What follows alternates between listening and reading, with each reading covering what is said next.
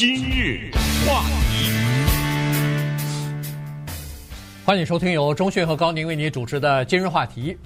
这个太空总署啊，NASA 他们原本呢是在今天的东部时间，呃，上午的八点三十三分要发射一颗，呃，或者是一枚这个探月火箭的哈，要到。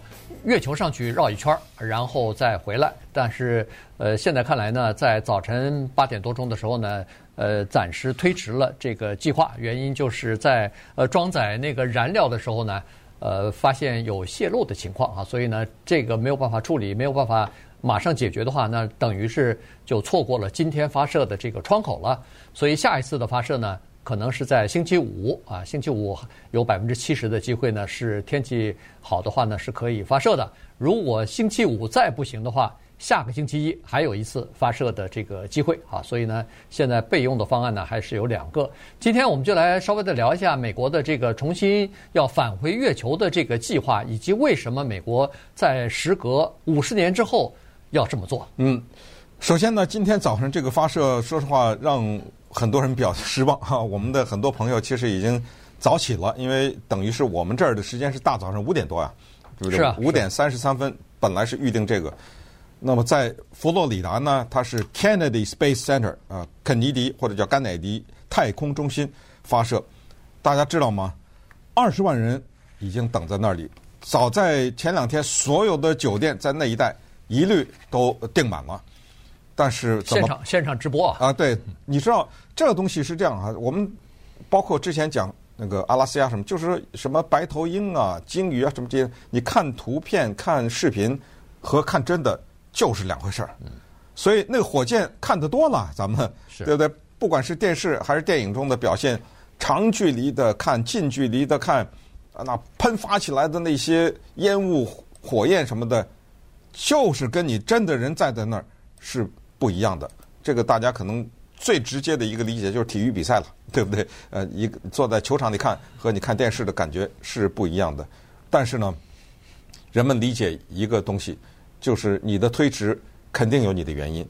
俗话说，十八年都等了，等不了十八天啊，对不对？就到佛罗里达逛逛吧，对不对？那怎么办呢？所以这个事情，因为它太大了哈，这个万不可有任何的闪失。所以今天呢，我们就来稍微来聊聊这个话题，蛮有意思。就是干什么再回去？哈，美国呢是从一九六九年到一九七二年，如果没记错的话，六次登月，都是人脚踩在上面。其中阿波罗十五号的一个宇航员叫 Jim Irwin，他在八十年代去中国的时候，是我陪了他好几天，哈，那个给我留下非很深的印象。他从月亮上拿了一块石头回来，这个是经过允许的啊，这不是他偷偷的。呃，因为每个宇航员可能都可以拿一些，然后他就把那块石头带到中国去，啊，给我们看呐什么之类的。啊，最后一次是一九七二年是阿波罗十七号，那么这么一算，一九七二到二零二二，哇，五十年呐。对。啊，整整五十年，怎么回事儿？就再回去干什么呀？嗯嗯，这个里面的原因呢非常的多，而且有一些原因呢。真的是可能啊，我们老百姓还没有想到呢。对，当然这里头有科学的原因，也有 呃竞争的原因啊。这个在二零一零年的时候呢，呃，当时的美国总统奥巴马曾经在那个发射阿波罗十七号的那个呃发射站哎场地啊，就是发射场吧，呃，然后发表了一个演说啊。当时他也是说，美国是不放弃。太空探索的，但是呢，他当时是说我们要更往前走一步，要更加雄心勃勃一点儿，所以选择的目目的地呢，就已经不是月球了，已经要超过这个月球，因为月球我们已经去过了，已经征服过了，所以呢，我们要呃要到更远的行星当中，要到这个火星去啊，然后要这个去其他的地方看探索，呃，太空当中是不是有生命啊，是不是有宜居的这个星球啊等等。但是，到了后来，显然从这个二零一零年到现在这十二年过去以后呢，又发生了一些新的情况啊。首先有一些新的数据，待会儿我们会讲一下，发现说原来人们想象的月亮的这种没有氧气、非常荒芜，然后没有生命的这个迹象和可能性的这个想法呢，也可能不太对啊。原因是呃，最近的几次数据呢显示说。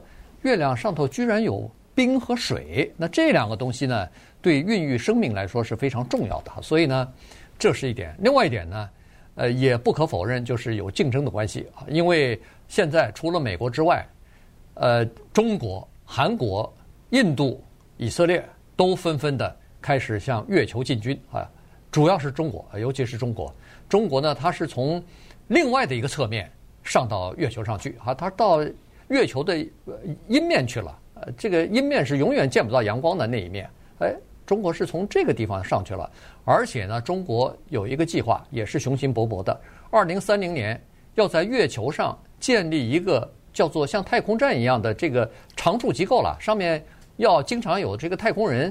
就在月球上头要做一些科学方面的研究和探索，所以这个事情呢，让美国稍有点紧张啊。所以呢，美国说我们不想成为，呃，怎么说呢？就是在月球上被人家抛下太远，或者人家说哦，月球已经是我们的专属区了。呃，你们其他的人，包括美国，呃，对不起，你们是被排除在外的。呃，美国不想这样，所以呢，就制定了一个。Artemis 啊，制定了一个登月计划，那要重新返回月球，而且呢，美国除了派人要上去之外，二零二五年要派人上去，而且在月球上也要设一个这个永久性的空间站了。这个事儿就好玩了哈，我们老百姓可能问一个问题：月亮上我画一块地方算是我的，可以吗？啊，我说这我是我的一个我们的一个国家。国家这个月亮算谁的呢？肯定谁的都不算啊，对不对？可是中国上去了，比如说二零三一年、三二，反正就是二零三零年这一个十年吧，然后在上面画了一片，去盖了一些建筑，作为我们叫做月球基地。那这个时候你就别进来了，嗯，这就我这块地方你就别进来了，我已经圈起来了，对，对不对？对。哎，这个事儿让美国非常紧张，NASA 的。这个叫太空总署署长叫 Bill Nelson，他就直接这样说了。他直接跟媒体讲，他说不行啊！如果有一天我们上的月亮人，中国人说不行，这块地方是我的，那我们再往下想，印度也圈一块地方，对，以色列也圈一块地方，而且我这地方可以圈的很大，因为谁说这月亮是你的呀？那我就至少把圈，我没说是我的，那这块地方是我的，得了，这边干脆把半个圈圈 圈圈，咱们就是沿着这个思绪往下走，这个。你说有有没有让人觉得哭笑不得的感觉呢？就是这个事儿还没发生呢，就已经开始潜在的矛盾和冲突都已经等在这儿了。这是人类对于外星的探索，人类对于自己生存的一个探索。因为最终的目标是火星，为什么要在乎它有没有水、有没有冰？是因为我想在那上生活呀。它是有这个目的。这八字没有半撇呢，已经打起来了。现在你可以想象为什么。美国要重新登月，这个就是很多的原因啊。一会儿还讲其他的原因，这是一个相当主要的一个原因。那刚才说这个登月计划叫 Artemis，这个一共是叫探索性是五次啊。呃，第二次就是二零二四年叫 Artemis 一，Artemis two 二，然后三四五。这个阿蒂米斯是希腊神话的一个女神，可能有些人对他的。双胞胎的哥哥比较熟，叫阿波罗。对，阿波罗呢是太阳神。太阳神呢，他们两个的母亲叫 Leto，后来是跟诸神之王宙斯生下了这么一个双胞胎男女，所以一个叫做阿波罗，一个叫做阿蒂米斯，就这两个人。那么为什么登月要用希腊神话的？Artemis 用她的名字呢，因为她在希腊神话里呢是狩猎和月亮女神，对，呃，所以是这么来的。但是可能大家更熟的是她的罗马神话的名字，这个很有意思啊。就是在希腊神话当中，因为历史的原因，因为罗马的政府的原因呢，他把一些神呢保留了，但是名字给改了，就是戴安娜。那这个就大家就明白，这是一个人啊，在希腊神话叫阿蒂比斯，在罗马神话呢叫戴安娜。他们是负责狩猎啊、月亮啊等等，所以美国呢就把这个登月计划起到成了这个名字。那么最终呢是想在二零三三年的时候就派活人上去，在之前就是一次一次的探索。哦不，二零二五年，二零二五年活人要上到那二零三三年是什么？是可能是常驻了，就就可能要建一个空间站。二零二五年，呃，太空总署是这样子，他要派一个第一位女性的。太空人和第一位叫做少数族裔的吧，他说是有色人种的太空人，或者是两个，哎，或者就是哎，就是一个是女的，一个是黑人，就是啊，对对，就就这两个啊，这两个人要这都是太空总署的第一次要上到那个月球上去，就是那个有色人种不一定是女的。啊，对，但是当然她正好是女的，她就把两个条件全符合了，对不对？是，所以呢，她就是反正现在正在进行培训的啊，人员是进行培训了。所以这第一次的飞行呢，就是说，如果要是今天发射成功的话，或者是星期五再发射的话呢，这次第一次呃探月的这个呃发射呢，它是不载人的啊，没有人，但是呢，那个载人的那个呃那叫什么呃。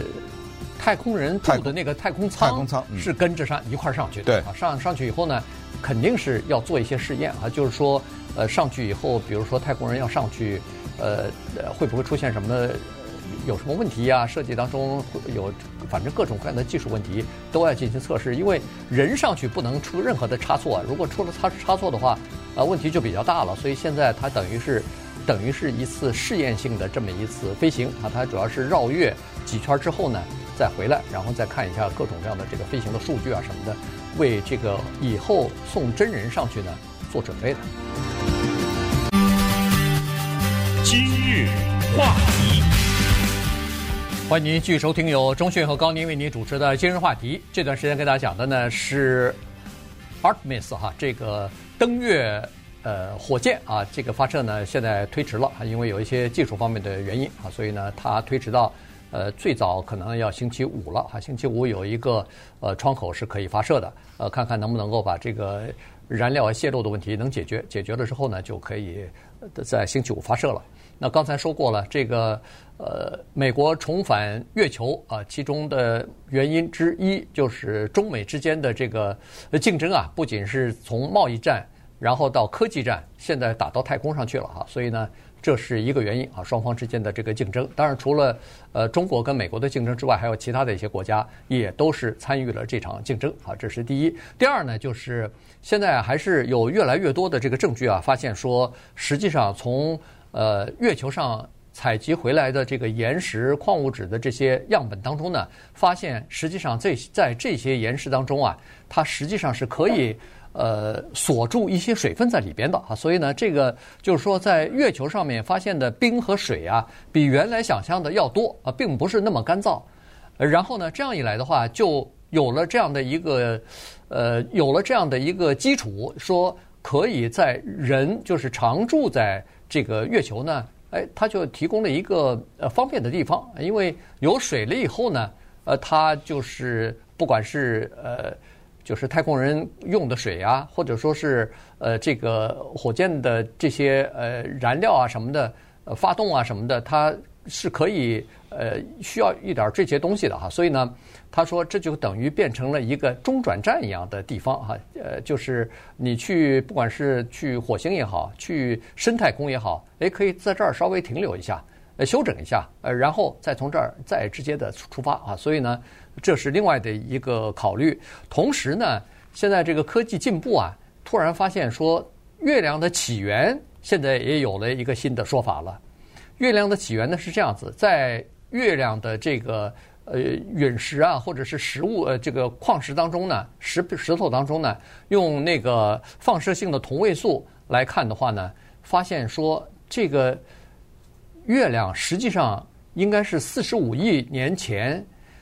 撞击地球所崩出来的一块儿，也就是说，不是它撞，是一个一个像火星这么大的一个星球行星啊，撞到地球上，结果恨不得就是从地球上撞撞飞了一块儿。对，这块儿呢就变成月球了，呃，分开来了啊。呃，所以呢，这个倒是一个挺有意思的这个发现。是因为我们也知道，在诸多的行星当中。月亮是离地球最近的那个，嗯，所以人们动不动就要上去。呃，顺便说下，刚才说的二零三三年是登火星，啊，啊，二零二五年呢是登月亮，就是美国啊活人再上去，然后计划二零三三年呢就以那个月亮为刚才你说的那个基地，呃，先到那儿去，然后从那儿 然后再走，对，再到火星上去。这是一个美国的二零三三年的一个计划，强调了半天，月亮上的冰啊、水，主要是很大的原因都是为了考虑人类的生存。月亮呢，如果它上面有水的话，那个水的量啊，如果据说再往下挖呀或什么之类，那个水的量呢，呃，可不是什么多少加仑什么，它不是这个概念，它已经大到足以解决人类在上面呼吸的问题。因为我们知道水有氢有氧，对，现在的普通的技术把水里面的氢和氧分离，这小意思。所以如果把仪器运到月亮上去的话，就可以把月亮上的水进行叫做氢氧分离，氧气让人呼吸，可能得带着个什么大罩子什么之类的，然后氢气呢，再经过进一步的加工，能够变成驱动火箭的燃料的一部分。